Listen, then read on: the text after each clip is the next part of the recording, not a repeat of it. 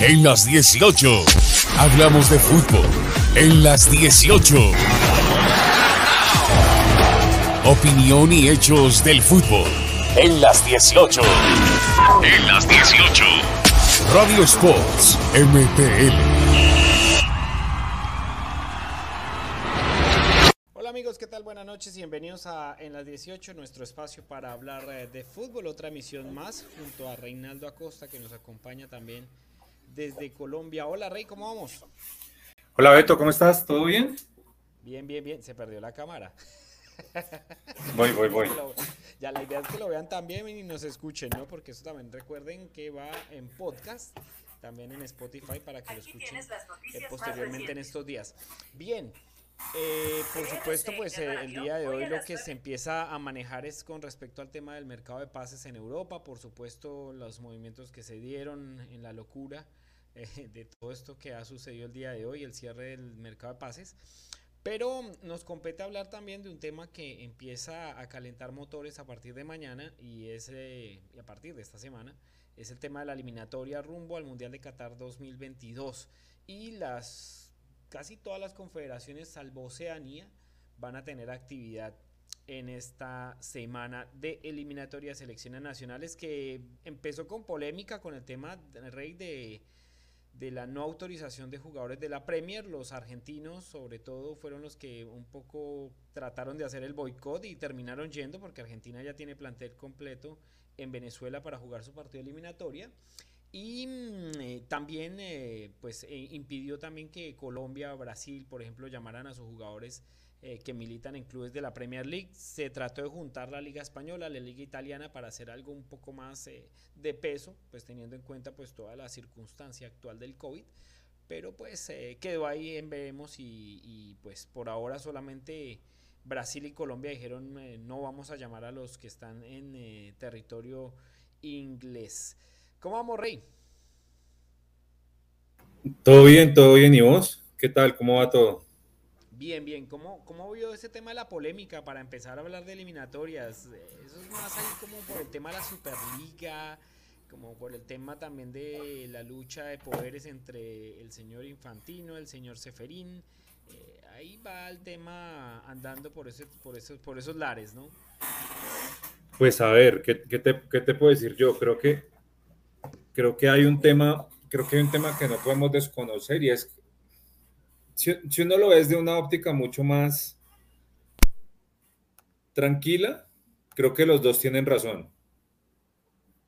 Sí, porque al final parte de lo que valoriza un jugador es estar en una selección nacional, sin lugar a dudas, pero también al final los que pagan el sueldo son los, son los, son los clubes, ¿no?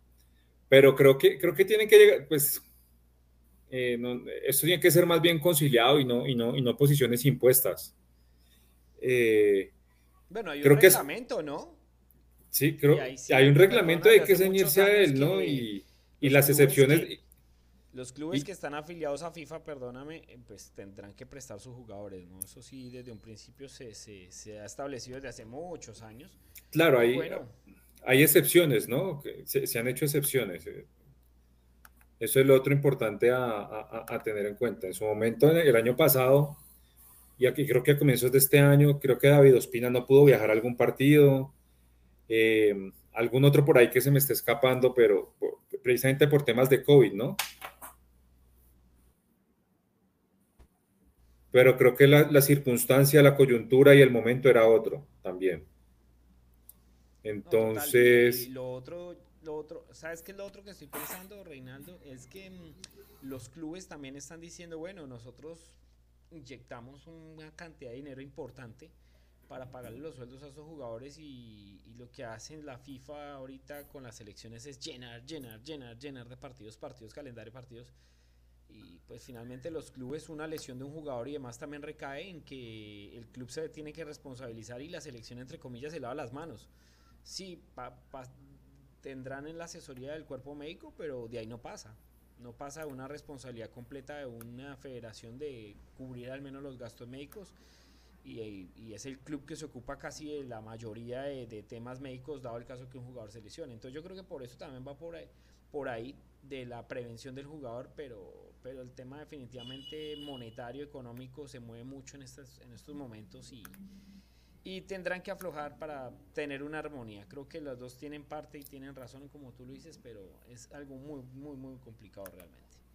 Bueno, ¿por dónde quiere que empecemos a hablar de eliminatorias? Porque está el tema bastante interesante. ¿Le parece si hablamos de Conmebol?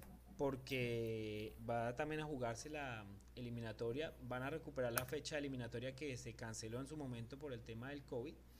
Y. Mm, eh, y bueno, pues eh, esa eliminatoria sudamericana que está bien interesante, ¿no? Brasil ya casi, yo diría, con medio pie dentro del Mundial del de Qatar. año.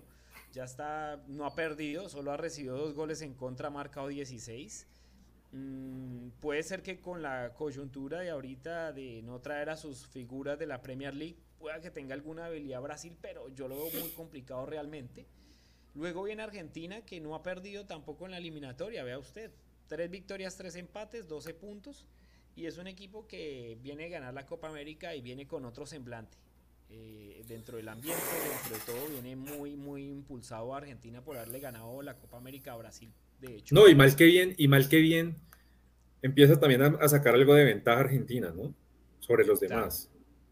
Claro, sobre, sobre Ecuador, que es tercero, por ejemplo, que viene en capa caída, le va a pasar lo mismo de la eliminatoria pasada. Recuerda usted que arrancó también con 12 de 12, si recuerda usted. Y luego eh, se cayó. Se, cayó completamente. Es más, ni siquiera llegó a la última fecha con posibilidades, ¿no?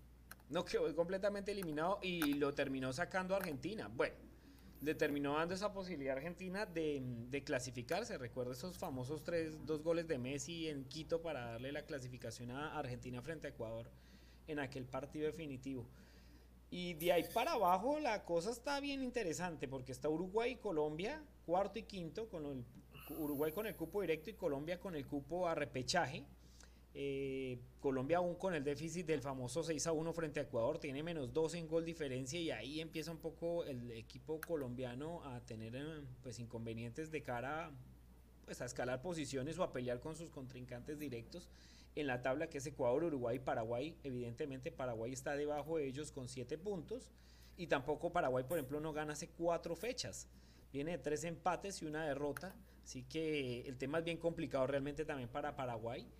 Mm, Chile es otro de los equipos que hace tres fechas no gana, dos empates, una derrota y tiene seis puntos. Luego viene Bolivia, que Bolivia llega a ganarle a Colombia y se mete en la conversación, señor. Eso es lo que tenemos que empezar a discutir de esta fecha de eliminatorias. Tiene cinco puntos. Y más abajo está Venezuela y sorpresivamente Perú, que no tuvo un muy mal inicio de eliminatorias, con cuatro puntos en el décimo lugar de la eliminatoria. ¿Cómo se va a jugar la fecha? Bolivia-Colombia. Ese partido está muy bravo. Le digo, Bolivia gana y se mete con ocho. Y Colombia, pues, eh, sigue con el tema de, Reinaldo Rueda y, y su nuevo proceso, ¿no? Y, creo que tenemos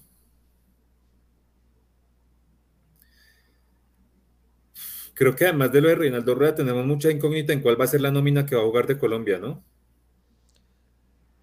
Sí, sí, sobre todo mm, si por ejemplo aparece Román, el jugador lateral de Millonarios de Colombia, que pues ha tenido una muy buena temporada. Recuerden que fue rechazado por Boca Juniors por aquel eh, escándalo médico que finalmente nunca, pues nunca tuvo el, del lateral de, que hoy juega en el fútbol colombiano. Y yo creo que va más por ahí, el reemplazo de Jerry Mina, que no fue desafectado a la selección por el tema de lesión. Muriel, que tampoco va a estar. Borja va, se encamina a ser titular. Borja fue por lesión, ¿no? Eh, no, eh, Muriel y Jerry Mina, los dos quedaron. Perdón, Muriel. Muriel y Jerry Mina fueron por lesión. Davinson igual viene, ¿no? Sí, igual está en la lista y se supone que ya debería estar en La Paz. Em, pero yo creería que Reinaldo Rueda no tiene problemas para armar el equipo. Salvo los dos centrales del medio campo, yo creo que lo tiene muy bien establecido. Puede aparecer Cuellar, Barrios y Mateus Uribe, por ejemplo. Cuadrado va a estar ahí fijo en el medio campo. Luis Díaz, que fue la gran revelación de la Copa América, y adelante, mm, sin duda, Zapata también, que no fue convocado en esta oportunidad, sin dudas va a estar Miguel Ángel Borja adelante. Entonces, sobre todo, yo creo que atrás es donde va a tener Colombia un poco de, inconvenientes al armar la nómina. Además que Estefan Medina está suspendido. Pero, pero creo, creo que, acuérdate que llamó a, a, a Dairon Mosquera de Santa Fe. Sí. Entonces puede ser que esté pensando en un Tecillo o en un Oscar Murillo para jugar de central. Ok. Sí. Eh, eh, recordemos además que Oscar Murillo juega en Pachuca y que es una ciudad que tiene una altura relativamente, podríamos decir que importante. Eh, no tengo claro, voy a, ir validando aquí. Y, puede pensar también, puede pensar también en, efectivamente Pachuca está a 2.400 metros sobre el nivel del mar, entonces puede ser una alternativa bastante interesante. Ojo que es que después va a Asunción y después va a Barranquilla, ¿no? Tienen que empezar a jugar. Acuérdense que hay una fecha triple eliminatorias y el tema es que tienen que empezar a jugar también con ese. Claro, pero, pero yo creo que. Qué cansancio tienen jugadores, el aspecto físico y mental. Claro, pero él, está, él seguramente está pensando. Él seguramente está pensando en, un equipo diferente en La Paz por el tema de la altura. Sí, por supuesto. Vamos a ver qué pasa. Su dictamen de ese partido. Yo creo que Colombia gana gana Colombia. Yo me voy por el empate. Para mí sacar un empate en Bolivia con un Bolivia que de alguna u otra manera complica en La Paz. Para mí el empate es un buen negocio.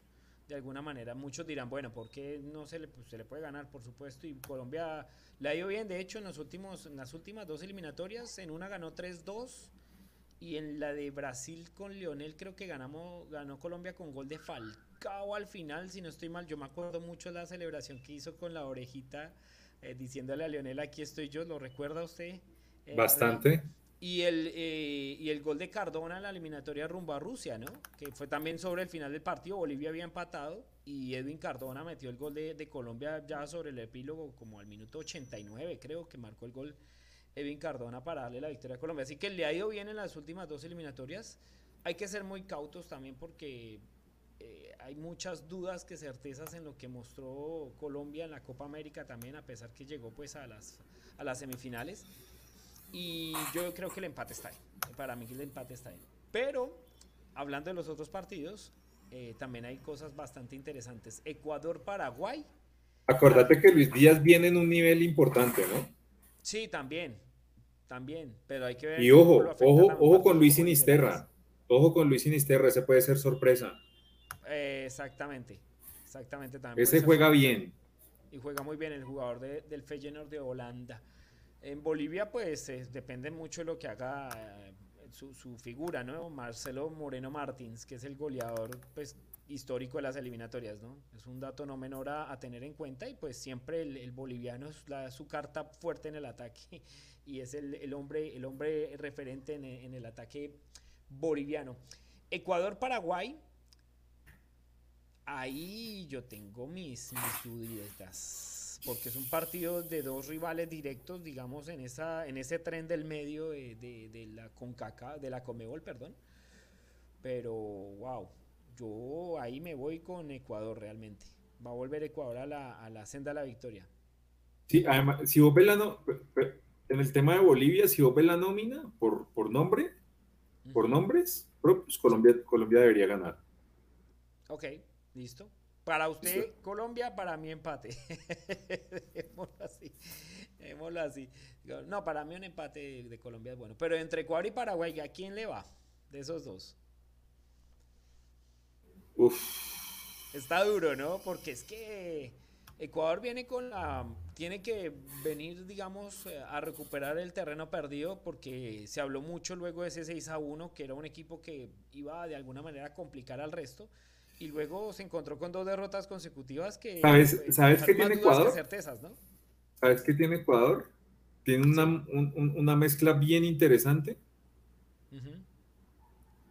Tiene una mezcla bien interesante entre,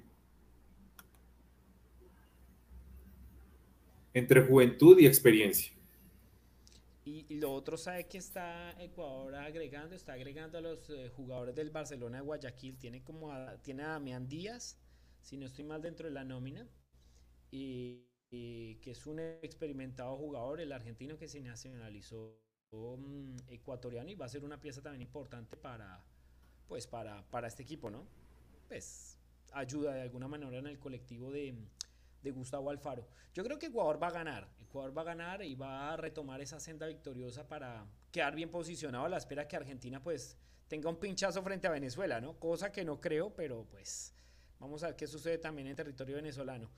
¿A quién da de ganador ahí entre Ecuador y Paraguay? Porque Paraguay la verdad lleva ya también varios, varios eh, procesos ahora de la mano de Berizzo, pero no, no se, no le ve, pero no se le ve un equipo que tenga una solidez, ¿no? Sobre todo en su esquema de juego. Sí, solo, solo que el tema pues con Ecuador es que viene muy... Y viene una mala Copa América.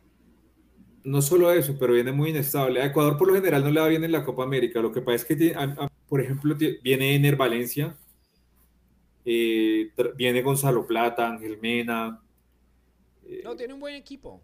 tiene, una nómina interesante. Tiene, una nómina interesante.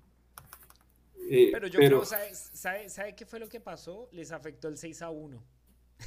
Uno dice, ok, pero ¿cómo afecta a un equipo un 6 a 1? Sí, puede ser que se creyeron mucho el cuento y los aterrizaron feo en las dos últimas fechas de eliminatoria. Es, un partido parejo. Es un partido parejo, pero yo, yo, yo, creo que, yo creo que tiene un poco de ventaja ventaja Ecuador. Sin embargo, pero por muy poco. Eh, por ejemplo, ¿qué, me preocupa a mí de, de, por ejemplo, de, un equipo como Paraguay? Que hay,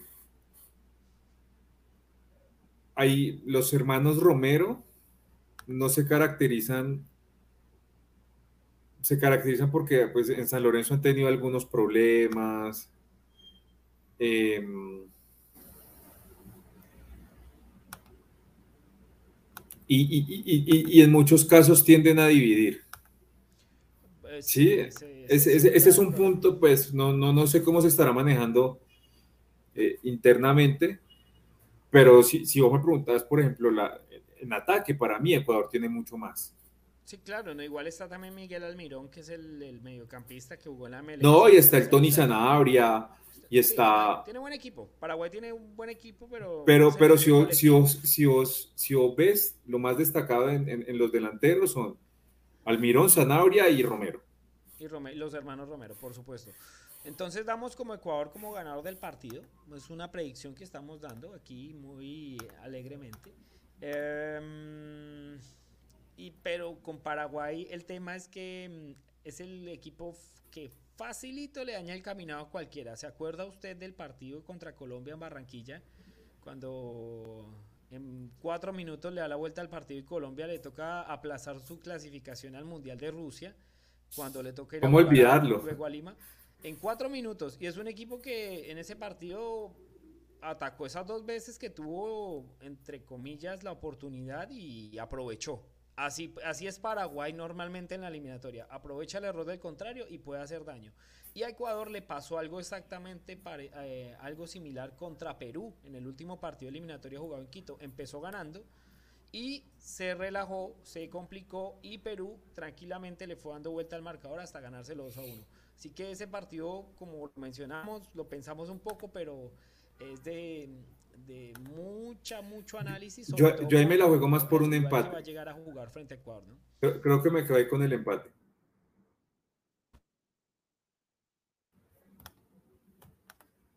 ¿Sí? ¿Se la juega por quién? Por el empate. Por el empate. Listo. No, yo sí me voy con Ecuador. Venezuela-Argentina, señor. Yo me voy con Argentina. Argentina creo que no resiste análisis. No resiste análisis. Eh, Venezuela viene de mm, destituir a su entrenador. Viene un señor eh, Luis González a tomar las riendas de esa papa caliente que se llama la selección venezolana de fútbol, eh, que lastimosamente pierde el rumbo en un proceso de muy buenos jugadores. Uno se pone a mirar la, la, selección venezolana y tiene muy buenos elementos. Joseph Martínez, Jefferson Soteldo, Wilker Fariñez. no tiene. Tiene más equipo. Si vos lo ves.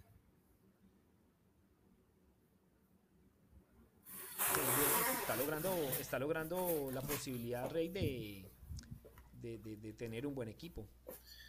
Si vos lo ves, tiene más equipo que, que por ejemplo, un Paraguay. creo yo. Ecuador. Total, total. Por supuesto.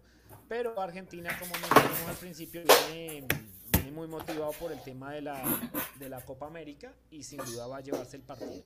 Los dos últimos para pasar ya a otras eh, clasificatorias, Perú-Uruguay y Chile-Brasil. Otros dos partidos bien interesantes para, para debatir aquí en, este espacio. Perú-Uruguay, yo creo que Uruguay va a tener la baja de Cavani y de Suárez. No, de Suárez sí va, si viene a, la convocatoria, que el que está desafectado es Cavani. Pero pues es una baja importante para Uruguay que no tiene el recambio, ¿no? Finalmente Uruguay se quedó con los que tiene y, y yo creo que también hasta que se mm. vaya Tavares se va a esa generación. porque, Pero, pero si vos ves. Si vos, si vos ves. El tema es que los que tiene ahorita son muy top. Sí, está Valverde, que está en el Real Madrid. Ese es joven, ¿no? Pues sí, ese joven. Puede darle alguna mano Diego Rossi, el que estaba en Los Ángeles en la MLS y puede ir al Fenerbahce de Turquía, si no estoy mal, que ya es nueva contratación.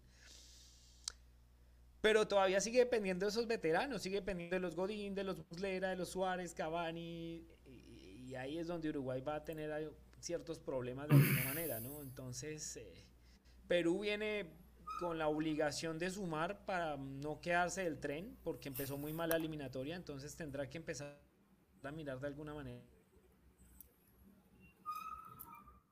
Ok.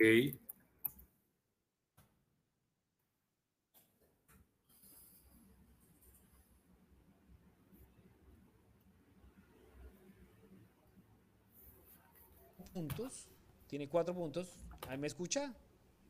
Sí, ahí te perdí un momento. Te perdí un momento, pero eh, creo no, que no, estaba diciendo que, Perú pues tiene la obligación de, ganar porque pues está último y pues eh, no se tiene que quedar del tren, ¿no? Porque si no, una, una derrota lo dejaría casi con la obligación. Acordate que, que acordate que para Rusia, para las eliminatorias de Rusia, Perú en la primera vuelta cerró último, si la memoria no me está fallando.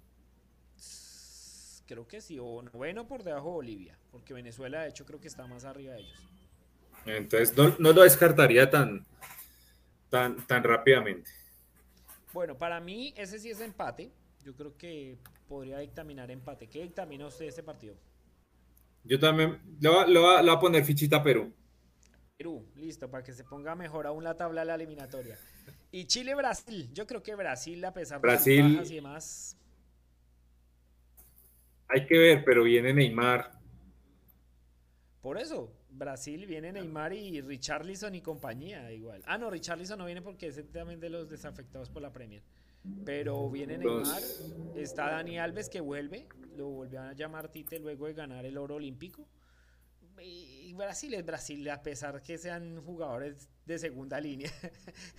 Muy complicado frente a un Chile que también viene. Pero, pero yo no te diría que, que ni tan de segunda línea, porque no, pues segunda línea entre comillas, digámoslo así, porque pues la, titular de Brasil, la gran mayoría juegan en la Premier, ¿no? Gabriel Jesús, Firmino, eh, Richarlison, ¿y quién digamos es la primera línea abajo. Hay que ver quiénes son los reemplazos también, ¿no? Pero, pero igual pues... Aquí los tenía yo los reemplazos de Brasil, deme un minuto.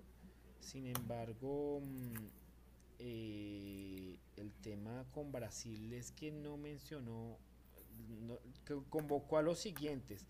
Convocó a Vinicius, que juega en el Real Madrid, Hulk, que está ahorita en el Mineiro, eh, Miranda, hace rato no, no escuchaba yo a Miranda, ¿se acuerda Miranda? Un central que jugaba en el Atlético de Madrid. Hace rato no lo escuchaba él. Everson Santos, porque convocó dos arqueros. Everson juega en el Atlético Mineiro. Edenilson, que juega en el Inter de Porto Alegre. Núñez, Malcolm, este Malcolm fue el que jugó en el Barcelona y luego se fue al fútbol alemán, si la memoria no me falla, y Gerson. Esos son los eh, nueve, convocados de, Tite para pues eh, completar su nómina de cara a la triple jornada eliminatoria. Pero yo creo que me voy con Brasil, ahí no hay duda. Sí, sí, sí, sí, sí, sí. Es, es muy complicado. Bueno, que Chile de pronto a la sorpresa, ¿no? Chile y Brasil han tenido una rivalidad bien interesante en los últimos años, desde aquel mundial con el famoso palazo de Pinilla, que, que, que pues dictaminó que se fueran a penales y ahí pasar a Brasil a jugar con Colombia aquellos cuartos de final del, del Mundial de Brasil. Y desde ahí ha habido una muy buena eh, rivalidad entre chilenos y brasileños y bueno, eh, ¿por qué no un partido eliminatoria tan interesante como este? Van a haber tres fechas eliminatorias, solo vamos a dar el dictamen de uno, pero para complementarle las otras dos jornadas, Brasil-Argentina van a jugar el domingo, lindo plato para quedarse en casa, Ecuador-Chile, Uruguay-Bolivia, Paraguay-Colombia y Perú-Venezuela. Y el 9 de septiembre jugarán Uruguay-Ecuador, Paraguay-Venezuela, Colombia-Chile, Argentina-Bolivia y Brasil-Perú. Esos son los eh, partidos de las triple jornada eliminatoria de la eh, Conmebol. Vamos a Brasil-Argentina. Brasil-Argentina con sabor a revancha, ¿no? Oh, por supuesto, además que juegan en Brasil, ¿no? Sí. Entonces, van a jugar en Maracaná, entonces va a haber eh, aires de revancha. El Perú-Venezuela creo que va a ser un partido interesante de ver. Sí, claro, por supuesto. Y Paraguay-Colombia, Paraguay-Colombia creo que va Ahí depende podríamos... Mucho el, depende mucho el resultado de Paraguay contra Ecuador, ¿no? Si Paraguay saca un buen resultado en, en, Quito, ese partido le cuento que va a estar muy, muy, muy interesante. Ok. De lo contrario, pues Colombia podría tener más ventaja allí.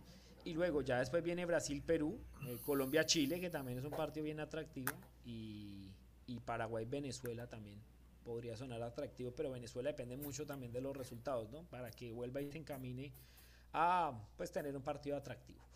Con CACAF, señor, porque en eh, esta zona de Norteamérica y Centroamérica ha cambiado el formato. Anteriormente se hacía un hexagonal para determinar los clasificados y ahora eh, la CONCACAF dispuso de una fase previa, por supuesto, donde ya esperaban em, Estados Unidos, México, Costa Rica y Jamaica pero contémosle a la gente, contémosle a la gente cómo llegaron estos, estos, convocados ahí. Perdón, estas elecciones ahí estaban predefinidas o cómo se dio todo esto para que la gente se, se, entere un poco, ¿no?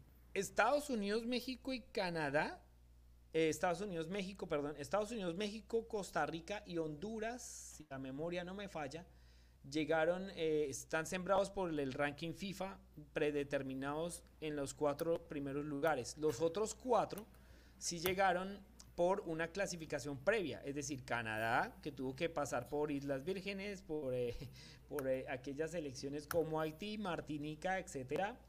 Eh, ah, no, mentiras, estoy completamente equivocado, perdóneme. El camino de Canadá fue frente a Islas Caimán, frente a Aruba, Surinam y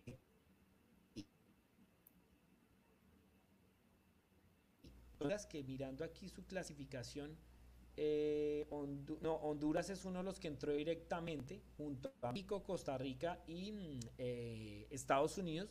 El Salvador fue uno de los que entró, digamos, eh, en el, digamos, de aborto porque clasificó frente a Curazao por penales. Un El Salvador que había hecho una gran Copa de Oro, pero, pero digamos en la eliminatoria se complicó un poco. Un equipo que fácilmente puede estar en la fase final de, de la mm, eliminatoria. Em, y bueno, y bueno, también sacó a San A ver, pero, pero recordemos. de los ocho que están jugando, que están en competencia. Sí. Recordemos, Canadá tiene solo un mundial. Sí, fue el 86. Honduras tiene tres mundiales. Sí.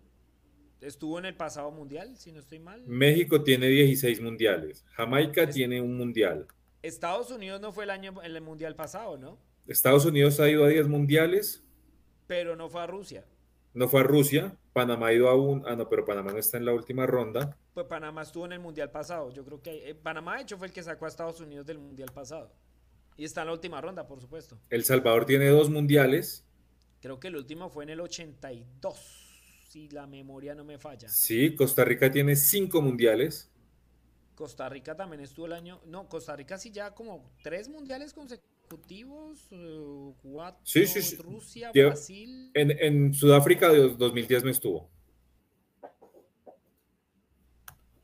Sí, no sé si. En 2010 no estuvo, en 2010 no estuvo Costa Rica, pero los dos últimos mundiales fue presente, sobre todo recordando aquella gesta de Jorge Luis Pinto en 2014, Exactamente. Entonces, Jamaica el último mundial fue en el 98, ¿no? Yo me acuerdo de Jamaica. último, último y único. Último y único porque yo me acuerdo mucho aquella goleada argentina. Batistuta hizo como cuatro goles en ese partido. Yo me acuerdo muy bien en, aquel partido de, de, Francia 98. Uf, aquí de hablar de CONCACAF es un tema complicado porque mm, la generación de los Estados Unidos, aparte de no ir al mundial pasado, empezó una. Perdón, Panamá sí está en la ronda final, ¿no? Sí, sí, Panamá está en la ronda final. Voy a empezar con. O sea, entonces todos, todos los que están en la ronda final tienen al menos un mundial.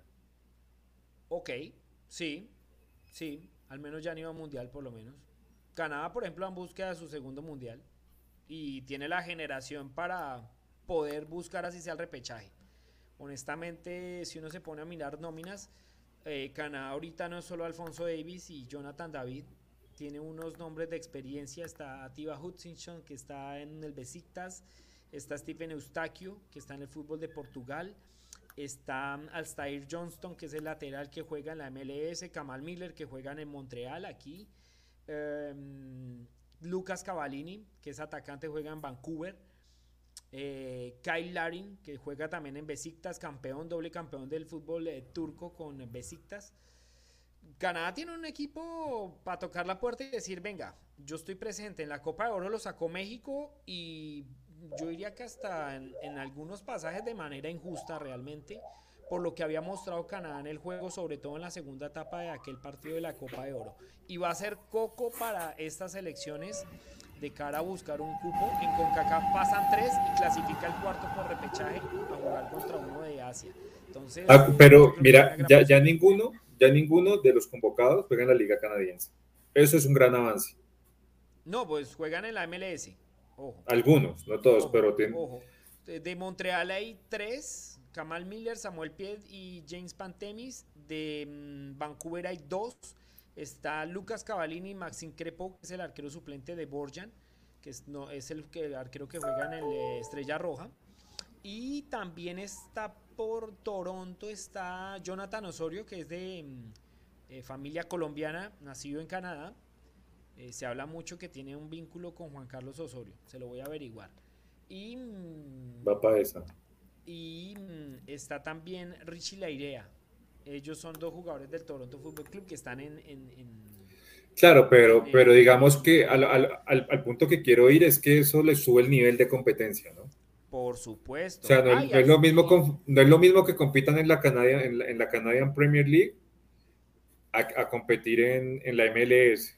donde, te puedes ver, donde te puedes ver con un Miguel Almirón, con el Piti, con el Piti Martínez, con Joseph Martínez. Eh, con Diego Valeri, con Carlos Vela, etcétera. con Chicharito. y tienen, y tienen a Tayon Buchanan en el, en el New England Revolution, ¿no? Para allá voy. Y lo otro es que... Mm, bueno, también hay que tener en cuenta que Canadá tiene una liga muy nueva y está, está abriéndose buenos pasos. Yo ya he visto algunos juegos de la Canadian Premier League y es una liga de darle tiempo, es una liga nueva. Aquí eh, pues sí predomina el hockey, pero el fútbol está creciendo a pasos agigantados. Y esta temporada de la Canadian Premier League ha dado muestras de ello, jugadores eh, con una riqueza técnica interesante y que se sigue y que se sigue haciendo todo, pues eh, va a lograr posicionarse rápidamente, tanto así que yo vería hasta el mismo interés de los equipos de la MLS que es canadienses, Toronto, Montreal y Vancouver, ¿por qué no de tener un equipo filial ahí en la Canadian Premier League o por qué no cosa que yo veo como complicada teniendo en cuenta todo lo que han, ganado por, por MLS en cuanto a trayectoria, experiencia y demás, que regresen a la, Premier, a la Canadian Premier League, ¿no? Pero sí, hay que tener en cuenta ello. Eh, viene creciendo mucho el fútbol canadiense y yo no digo que sea favorito ni que va a pasar primero, segundo, tercero o que ya tiene un cupo en el mundial, pero sí tiene un equipo que por lo menos tiene con qué dar pelea. Tiene con qué dar pelea y la gente tiene que estar bien interesada en esta selección de John Herman que, que, va a dar de qué hablar. Está hablando de ah. Estados Unidos y... Para allá iba yo también, quiero, quiero ver a Estados Unidos quiero ver a Estados Unidos porque no clasificó a Rusia y ellos empezaron un proceso nuevamente partiendo de ese fracaso de no ir a Rusia, de recomponer un equipo joven, porque si usted mira la nómina de los Estados Unidos, Hay mucho jugador joven, pero también de mucha riqueza técnica. Y, con jerarquía, ¿no? No son jugadores que necesariamente juegan en... No, pues Pulisic juega en el Chelsea. Gio Reina. En el Dortmund. Entonces, hablando probablemente vamos a ver el debut de Ricardo Pepi. Eh, Conrad de la Fuente del Olympique de Marsella, Timuea. Eh, Serginho Dest está en el Barça. Eh, Weston McKinney en la, en la Juve. McKinney que está en la Juve. Exacto, está John Brooks del Wolfsburgo. Hizo, hizo Estados Unidos algo partiendo de ese fracaso de recomponer su proceso y empezar a construir. Y los mismos jugadores pues también empezaron a, evolucionar en ese proceso. Algo parecido con lo que viene haciendo Canadá, ¿correcto? Estados Unidos pues por supuesto ya tiene un poco más de jerarquía, hegemonía en la zona y pues claro que pues partiendo de ese fracaso comenzó a construir, pero los dos, tanto Canadá y Estados Unidos, los países del norte, los países del norte, vienen haciendo una cosa muy similar de un proyecto formativo de jugadores interesantes, de un proyecto a largo plazo que va a ser muy, muy interesante y sobre todo que, que, los va a dejar como protagonistas porque ellos no están apuntando a este mundial, ellos están apuntando al siguiente donde van a ser anfitriones. Tanto Estados Unidos como Canadá, bueno, ya hablamos de México que es eh, capítulo aparte, pero va por ese lado, ¿no? Entonces, creo que están haciendo muy bien las cosas y Estados Unidos viene a ganar también la Copa de Oro y, pues es el candidato, entre comillas, número uno junto a México de, llevarse pues dos de los tres cupos que hay directos para el Mundial. De México, ¿qué se puede decir, Rey? Mm, tiene un gran entrenador, eh, pero creo que la Copa de Oro dejó muchas dudas. Eh, y no solo la Copa Oro, ¿no? La, Liga, la, Liga, la Liga de Naciones de CONCACAF también dejó muchas dudas porque ahí sí estaban los, entre comillas, titulares. Recordemos también que van a, que van a vienen 11 jugadores que ganaron medalla de oro en, los Olímpicos. Es, un dato no menor. Es un dato no menor, por supuesto. Pero, pero en algunos casos no lo logro descifrar porque no... A ver, el tema, el tema con México es que muchas veces los, los jugadores no salen de México porque pagan igual de bien, entonces no, no, no priorizan tanto a nivel, a nivel como, como competir. Igual está, está Funes Mori. Eh, creo, creo que tiene muchas, muchas dudas, porque no es lo, no es lo mismo eh, que vos tengas tres o cuatro jugadores de jerarquía como Estados Unidos, y eso para mí se está notando, o que compiten a otro nivel por cosas importantes en Europa, no es solo es, no solo es, no solo es ir a Europa, es estás peleando por títulos en Europa. un, un, Gio Reina, un Christian Pulisic que acaba de ser campeón de Champions. Eh, si vos ves los convocados de Estados Unidos, sí, perdón, de México, sí, pero pero me falta algo. Falta algo, falta, falta, mm, falta esa jerarquía de pronto del exterior, ¿no? Un chicharito que por ejemplo estaba en Europa antes y le daba una, un toque pues de experiencia europea al tema, a pesar que está el Chucky Lozano, que está Jesús Corona, que está mm, Edson Álvarez, que son jugadores que juegan en el fútbol europeo, pero no son esos jugadores que le terminan de dar ese toque de calidad en el tema. Te digo, te digo, de, de los convocados que juegan en Europa, Edson Álvarez compite por título, que juega en el Ajax. Sí. Y Jesús Corona. Exacto. Eh, Después de los otros que compiten en Europa está Raúl Jiménez en el Wolverhampton, que no compite por título. Sí. Johan Vázquez en el Genova de Italia. Estoy aquí viendo la nómina. Y ya está. Y, ah, Néstor Araujo en el Celta de Vigo. Sí, exacto. Entonces, entonces eso es lo que, lo que hay que mirar con respecto a, México. Muchas dudas, pero pues eh, tiene en cuanto a la... volvemos a jugar con el tema de la jerarquía, ¿no? Eh, Rey, finalmente México pues tendrá una nómina un poco más eh, nivelada a la zona, pero finalmente es una, una nómina que está un escalón por encima del resto, ¿no? De pronto ya va a tener más problemas con un Canadá, por ejemplo, o con un Costa Rica, ¿sí? Pero, por ejemplo, hablando de Jamaica, Panamá, El Salvador y Honduras, todavía está un poquito más arriba. Yo te diría, yo te diría hoy, si me tocara jugarme, la Estados Unidos es el mejor equipo de CONCACAF hoy. Sí, lejos. Además, lo que le digo, viene a ganar la Copa de Oro. Entonces eso también es un su carta de presentación, por, por no decirlo de otra manera. De los otros equipos, ¿qué podemos decir? Costa Rica con eh, Luis Fernando Suárez, el técnico colombiano, eh, buscará este entrenador volver a ir a una Copa del Mundo. Creo que la última que a la cual llevó como seleccionador fue a Honduras al 2014, si la memoria no me falla. Y, y, bueno, vamos a si con Costa Rica un proceso nuevo, con un recambio también que tiene a Brian Ruiz como su, como su jugador insignia y Johan Venegas que también ya está en, digamos en ese cierre de carrera profesional en Costa Rica con Keylor Navas que esa pues es su carta digamos de, experiencia pues buscará por lo menos el peldaño del repechaje no o competirle a, a, los otros que están debajo pero sí está está Estados Unidos México Canadá yo pongo a Canadá ya por encima de Costa Rica y ya yo yo yo, yo de ahí te digo Estados Unidos va lejos sí México, Canadá. México y Canadá están para competir ahí. Después viene Costa Rica. Y creo que las otras selecciones están por debajo. Sí, Honduras, eh, Honduras es un equipo que depende mucho de su jugador eh, local, pero tiene de pronto a Ellis, que acabó de ser transferido al eh, Bordeaux de Francia. Está Romel Kioto, que no, pues, he tenido la oportunidad de verlo aquí en Montreal y bueno, es una carta de gol que puede tener Honduras ahí en esa, en esa baraja de, de opciones. Pero uno más allá de, de, esos nombres, tampoco es que vea una nómina de peso como para decir, bueno, te voy a dar la sorpresa y le voy a ganar un Estados Unidos con Reina Pulisic, eh, de Serginho no. y Combo, etcétera, ¿sí? Entonces es bastante complicado. Primera jornada, para que la tengamos entonces presente la eliminatoria de la CONCACAF. Canadá-Honduras. Toronto, juegan en Toronto en el BMO Field.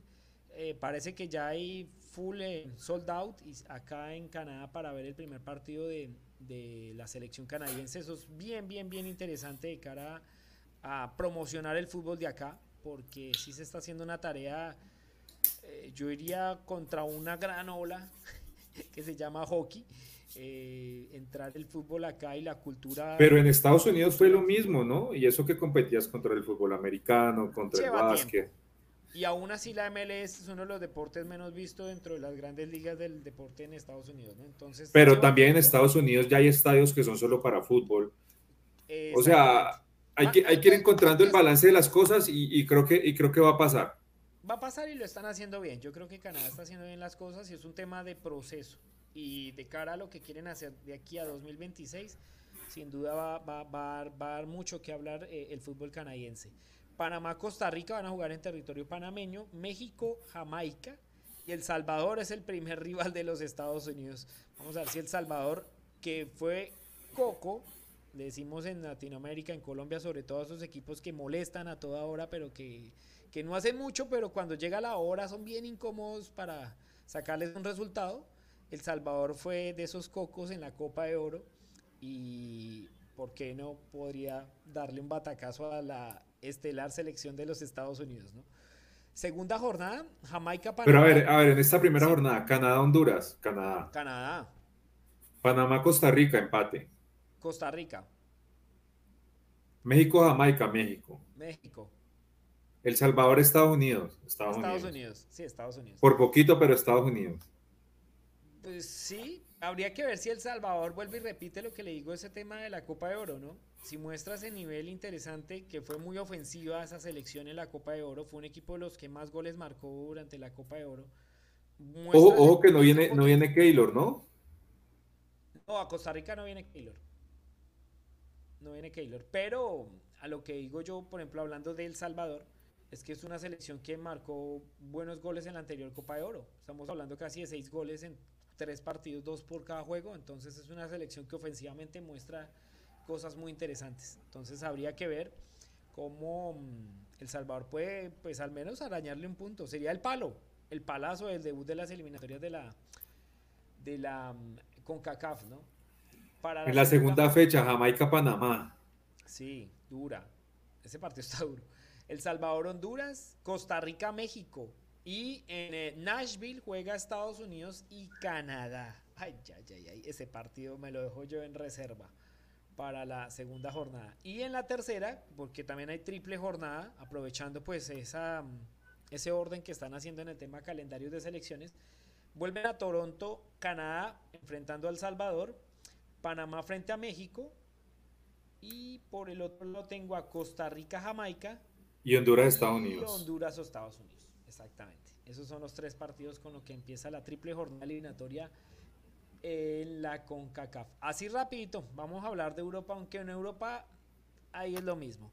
Los grupos pasan, eh, son en este momento 10 grupos, de los cuales pasa el primero de cada grupo y el segundo iría a jugar un repechaje con eh, el subcampeón de la Nations League y ahí se definen los otros eh, clasificados a la Copa del Mundo de Qatar 2020. Otra vez, repetinos, porfa. Me perdí. Son 10 grupos en la, en la UEFA, en Europa. Sí. Son 10 eh, grupos, de los cuales clasifica el primero, correcto. Ya se han jugado tres fechas de la de eliminatoria europea, pero pues para hacerle aclaración a todos. Y eh, los 10 primeros eh, equipos clasifican de cada grupo, los 10 primeros de cada grupo clasifican directamente. El primero de cada grupo. El primero de cada grupo clasifica al mundial y el segundo entra a jugar una fase de repechaje frente a un equipo de la Nations League de la zona A. Esa es la que, lo que nos deja la distribución de cupos de la UEFA para la Copa del Mundo de Qatar 2022. En el grupo A está la cosa encaminada que Portugal y Serbia van a tomar esas dos, plazas, siete puntos cada uno. Eh, en el grupo B, España y, Suecia, van ahí encaminados también, 7 y 6. Hay que esperar a ver qué pasa con Grecia, que tiene un partido menos contra Kosovo, ¿no? Exactamente, Suecia también tiene un partido menos y podría pasar a España en la tabla, entonces eh, podría quedar ahí más interesante el tema en el grupo B. En el grupo C también todo encaminado a que Italia y Suiza van a tener esas dos plazas. Eh, Italia con 9, Suiza con 6, pero tiene un partido menos, como también lo mencionaste hace un momento. En el grupo D, mm, la cosa encaminada a que Francia va a tomar la plaza, porque el campeón mundial tiene el campeón mundial, el, actual campeón del mundo, tiene 7 puntos. Y mm, en el grupo E aparece Bélgica con 7 puntos junto a República Checa que tiene 4. Aquí aparece Gales con 3 y también tiene un partido menos y podría de pronto también estar peleando algún, eh, alguna posibilidad de robarse al menos el cupo al repechaje, ¿no? Exactamente. Eh, en el grupo F, acá estoy mirando, este es uno de los grupos como más parejos. ¿El F o el más disparejo? No, el más parejo. Dinamarca va tranquilo, 9 puntos, 14 goles, 0 en contra. Pero abajo viene un trencito interesante entre Escocia, Israel y Austria. Austria que hizo una buena Eurocopa, pero lo sacó Italia en, tiempo extra. Y viene este trencito bien interesante, tres equipos peleando por un cupo. Porque yo creo que el otro está definido para Dinamarca. Pasamos, uy, este G está más interesante. Y aquí estaba eh, Países Bajos que está segundo. El líder es Turquía del grupo G. Tiene siete puntos. Eh, Países Bajos tiene seis, pero tiene seis también Montenegro y Noruega. Así que en este momento hay cuatro equipos peleando por dos plazas para ir al Mundial. está bien parejo ese grupo. Ese grupo es bien parejo y en cuanto a nivel también está parejo. Noruega tiene a Haaland.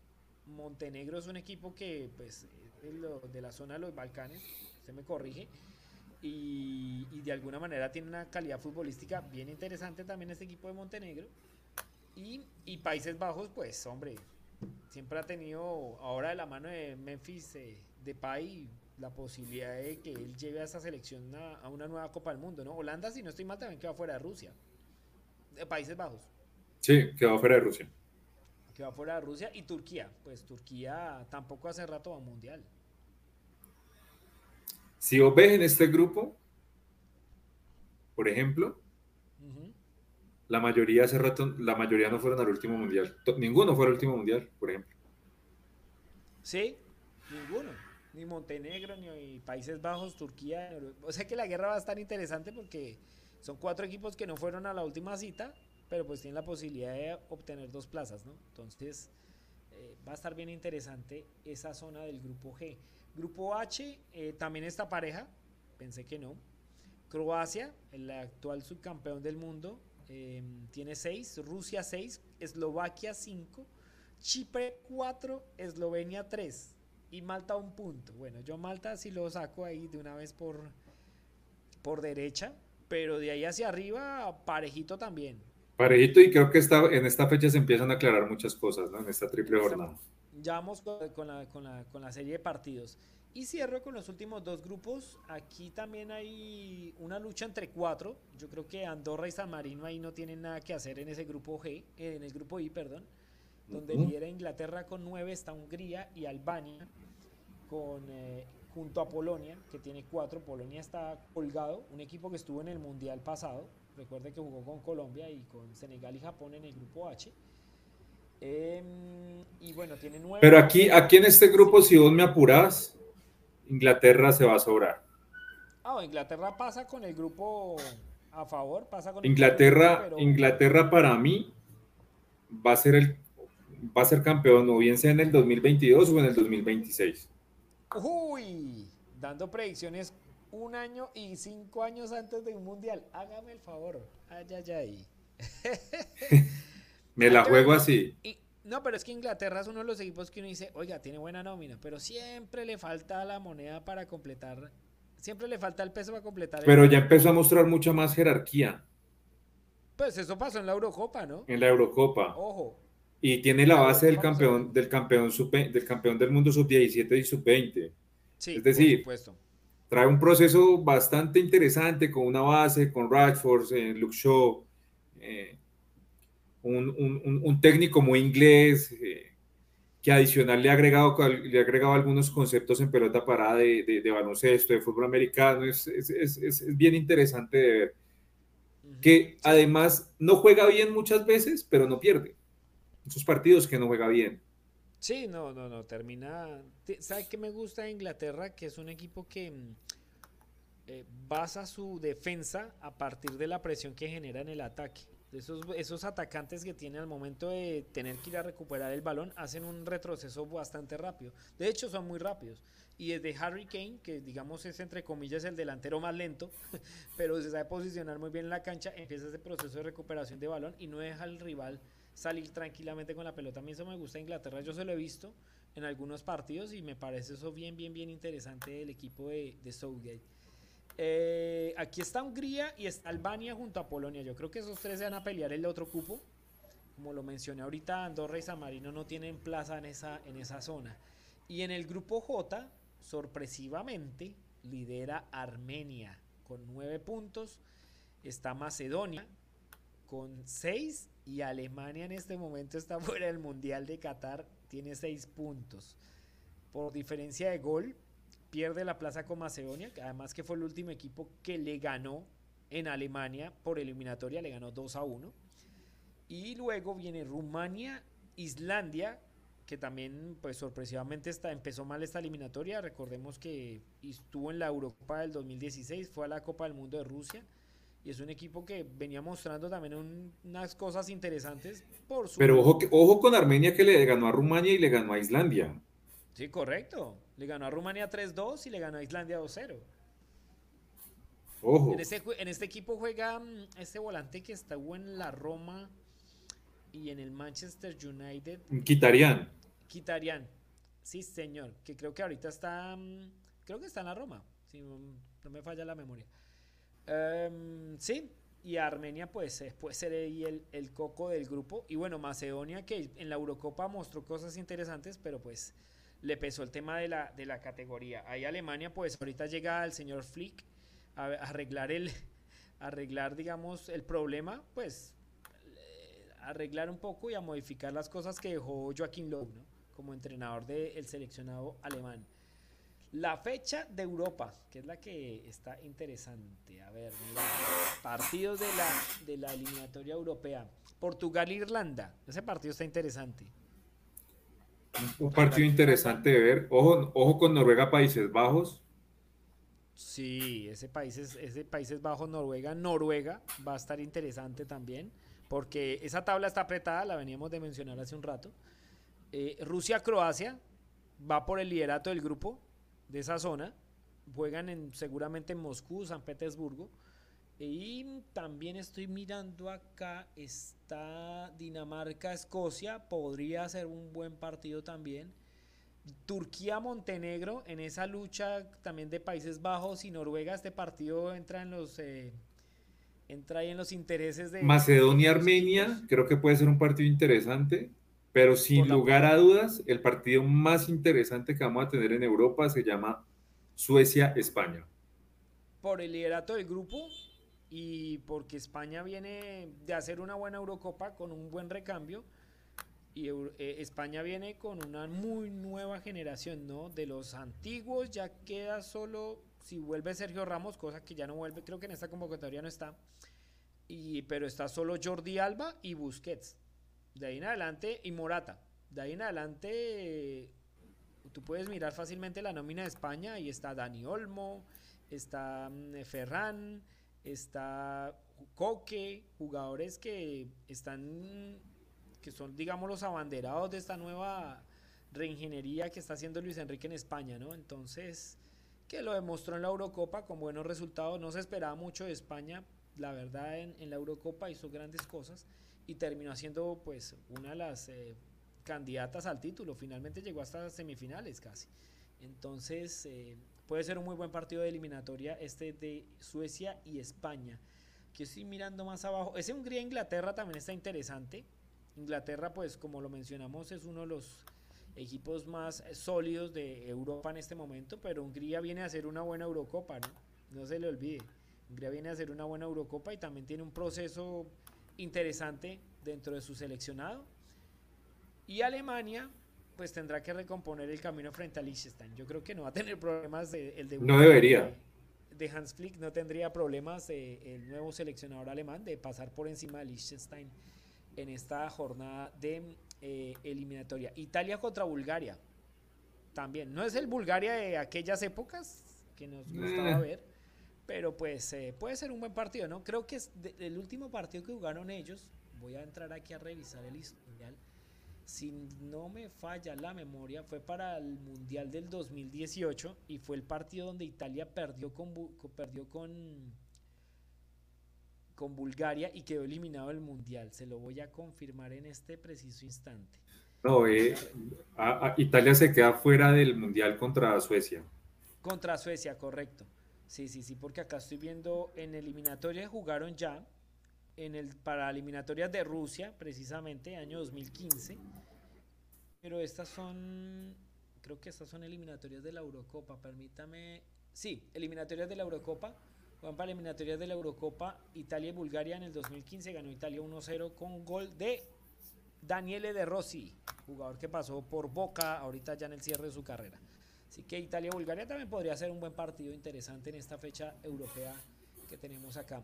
Un dato no menor para ir cerrando, eh, la FIFA abrió en su canal de YouTube la posibilidad que las personas a nivel mundial puedan ver los partidos de las eliminatorias africanas. Esto es una novedad interesante de ver. Eh, estamos muy acostumbrados a ver los partidos del fútbol europeo. En esta zona, por supuesto, el tema de CONCACAF, el tema de CONMEBOL pero es una bonita oportunidad para ver, ¿por qué no?, partidos de, la eliminatoria africana, esos equipos que llegan al Mundial y nos, eh, nos sorprenden con su rapidez, con su explosividad, eh, con esos cambios de frente y bueno, habría que ver de pronto qué, selección podría pues dar la, la batalla, ¿no? En esa fase final también donde hay 10 grupos también pero estos sí clasifican a una ronda final que son dos grupos de cinco. Y ahí hacen unos eh, hexagonales, no, hexagonal no. Eh, sí, dos grupos de cinco, para no mencionarlo de otra manera. Y mm, ahí ya determinarían los eh, clasificados a la Copa del Mundo. Aquí el gran favorito es Egipto y Algeria, por ser en africano. Algeria que con una, mm, Argelia. una gran eh, generación también con Mares, que es su emblema, el jugador que está en el City. ¿Sí? Argelia. Sí, Rey. Sí, Argelia. Ajá. Argelia con, con Mares. Em, y bueno, ya aparece Senegal, aparece Egipto, que Egipto, pues eh, de la mano de Mohamed Salah también volvió a Mundial después de mucho tiempo, pero pues es el rey de los, eh, de los campeonatos africanos de la Copa África. Así que vamos a ver qué, qué, nos demuestra en el canal de la FIFA. No hablamos mucho de África por ello mismo, no tenemos, yo no tengo muy buen conocimiento de los de las elecciones y cómo llegan, salvo Algeria, eh, posiblemente también Egipto, por digamos la clase de jugadores que tienen, digamos, en el fútbol europeo pero ya hace mucho no hablamos de un Camerún, que hace mucho rato nos saca un jugador como emblema, pues hablamos en tiempos pasados de Samuel Eto'o y demás, que eran jugadores que pues dan un salto de calidad importante. Lo mismo hablamos de Costa de Marfil, que ha sido protagonista en los últimos mundiales, pero también anda de una generación que hizo recambio, pero no hay un jugador que un Drogba, un Yaya Touré, un Colo Touré, esos jugadores que, que marcan esa generación. De hecho, ojo que Camerún comparte grupo con Costa de Marfil, entonces ahí se puede complicar, ¿no? Claro, ahí clasifica solo uno de los dos, por ejemplo. Entonces, Exactamente, entonces, ojo. Habría que ver qué pasa con Nigeria, que es otro también de los protagonistas siempre, que pues está casi obligado a llegar a la fase final por lo menos de la eliminatoria africana. Y, y, y, y la otra sorpresa sí que se podría dar es Ghana, Ghana o Sudáfrica. Sí, están en el grupo G junto a Etiopía y Zimbabue y Ghana y Sudáfrica. Sudáfrica hace rato, después del Mundial, yo no lo he visto, al menos en fase finales de, de la Confederación Africana, no lo he visto estando pelea, eh, estar peleando al menos eh, un cupo al Mundial. Pero Ghana sí ya ha hecho un proceso de 2010, 2014, falló a la cita 2018 y, y ahí va ganas otro equipo de los... Eso, estoy viendo, ¿sabe que estoy mirando todo lo que estamos acá analizando de la, de la conferencia africana? Me estoy dando cuenta que los equipos tienen una gran generación, pero no tienen el recambio en este momento. Si usted se pone a analizar, Camerún se quedó sin Eto, sin, esos, sin esas grandes estrellas de Camerún. Nigeria hace mucho rato no tiene un jugador como Bafemi Martins, que por ejemplo era el que marcaba, digamos, eh, el tema de la fase de ataque de Nigeria. Eh, Costa de Marfil, ni decirlo con Drogba y con eh, los Touré. Entonces estoy mirando eso como detenidamente. Y pasa lo mismo con Argelia y Egipto que los acabamos de mencionar al principio. Ellos tienen ahorita esa base de Mares en Argelia y, Salah en, en, Egipto, pero no hay un recambio. No se ve otro jugador que pueda, digamos, marcar la pauta y darle la mano a esos jugadores que, pues, que ya empiezan a terminar a, a cerrar este ciclo de las, de las elecciones, ¿no? y no hay mucho que hablar. Marruecos, que estuvo en la última Copa del Mundo y que complicó a más de uno, entre ellos a España, está en el grupo I, donde está junto a Guinea, Guinea-Bissau y Sudán. Yo creo que Marruecos ahí no tendría, por ejemplo, el problema de avanzar a la fase final de la conferencia eh, de África, de la Confederación Africana de Fútbol. Y para cerrar ya nos vamos para Asia, porque el tema aquí es que van los eh, tres Van seis equipos a la Copa del Mundo y entre, ah no, van dos equipos, permítame, yo corrijo esto acá. Van dos equipos, no, va, sí, no, un equipo por cada grupo, es decir, van dos equipos por, em, por, por grupo, ¿correcto? El primero de cada grupo avanza directamente a la Copa del Mundo, es decir, dos equipos. Y el segundo y el tercero de cada zona va a jugar un repechaje por los otros dos cupos, ¿correcto? Es decir, clasifican cuatro para determinar el, eh, clasificado de la zona asiática. En el grupo A, pues eh, todo se, está dado para que Irán y Corea pasen por delante de Siria, Líbano, Emiratos Árabes Unidos y Corea del Sur, eh, e Irak, perdón. Yo creo que estos dos equipos, Corea del Sur y Irán, no tendrán problemas, dos participantes de la última Copa del Mundo. Y por el grupo B está más apretado el cuento, porque está Australia, China, Japón y Arabia Saudita que son casi siempre protagonistas de esa zona de Asia. Pues esperar a ver qué nos depara esta fecha, amigo.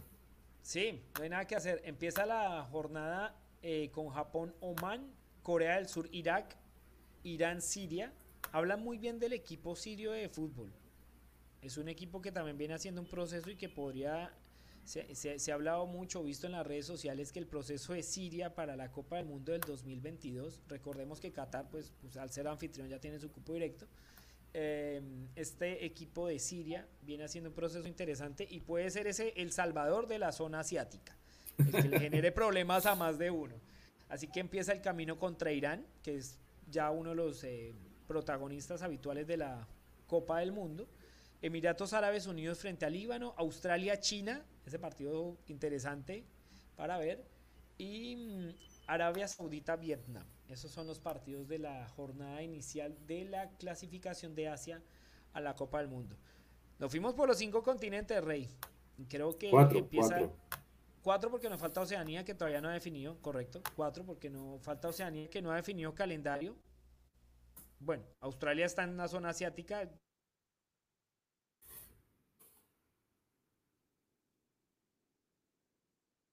No ha definido, la zona de Oceanía no ha definido mm, su clasificado a la eh, su clasificado y su fase final para determinar el que avanza a la Copa del Mundo.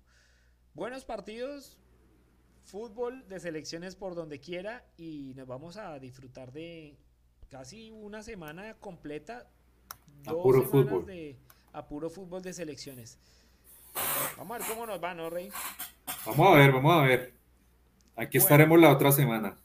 Aquí estaremos la otra semana viendo por lo menos cómo avanzó el tema de las primeras jornadas y si al menos le pegamos un poquito a las predicciones de CONCACAF y CONMEBOL, ¿no?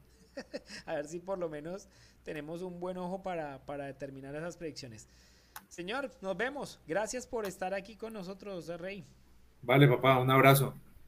Un abrazo a todos. Recuerden que este podcast también va a aparecer en Spotify. Lo van a encontrar ustedes a partir de en un instante en, Spotify para que lo puedan ver en nuestras plataformas también de audio de Radio Sports MTL. Y no olviden también visitar eh. En las 18, siempre aquí con ustedes porque vamos a hablar de fútbol junto a Reinaldo Acosta y no nos acompañó Fernando, nuestro amigo peruano que también está muy conectado con nosotros en el tema del fútbol mundial. Rey, vemos un abrazo. papá, hablamos. Chao, chao, chao. En las 18, hablamos de fútbol. En las 18. Opinión y hechos del fútbol. En las 18. En las 18.